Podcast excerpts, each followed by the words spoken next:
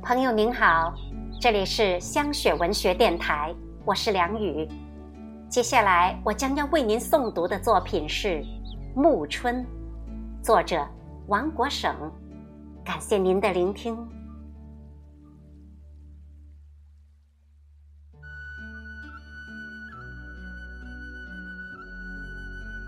追逐着雨滴，我吹着口哨，一只鸟儿俏皮应和。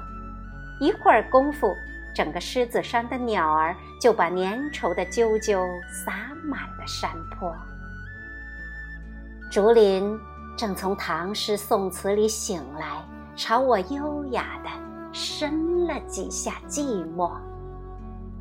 躲在乡里听雨的是金黄的枇杷果。此刻，栗树比黑夜更为沉静执着。仅一个俯身，就结满繁星朵朵。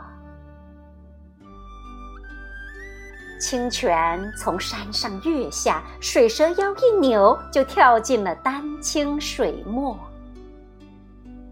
那年我撰写的楹联，一幅已被春风摇落，反正也没人知道我是作者。在金花几乎落尽的枫林林，我们只寻刻记号的那一颗，那一颗有疯长的爱情，那一颗有青春的挽歌。生日快乐，我对你说。恰好雨后初霁，于是这漫山遍野的花草，在你心田上又灿然开过。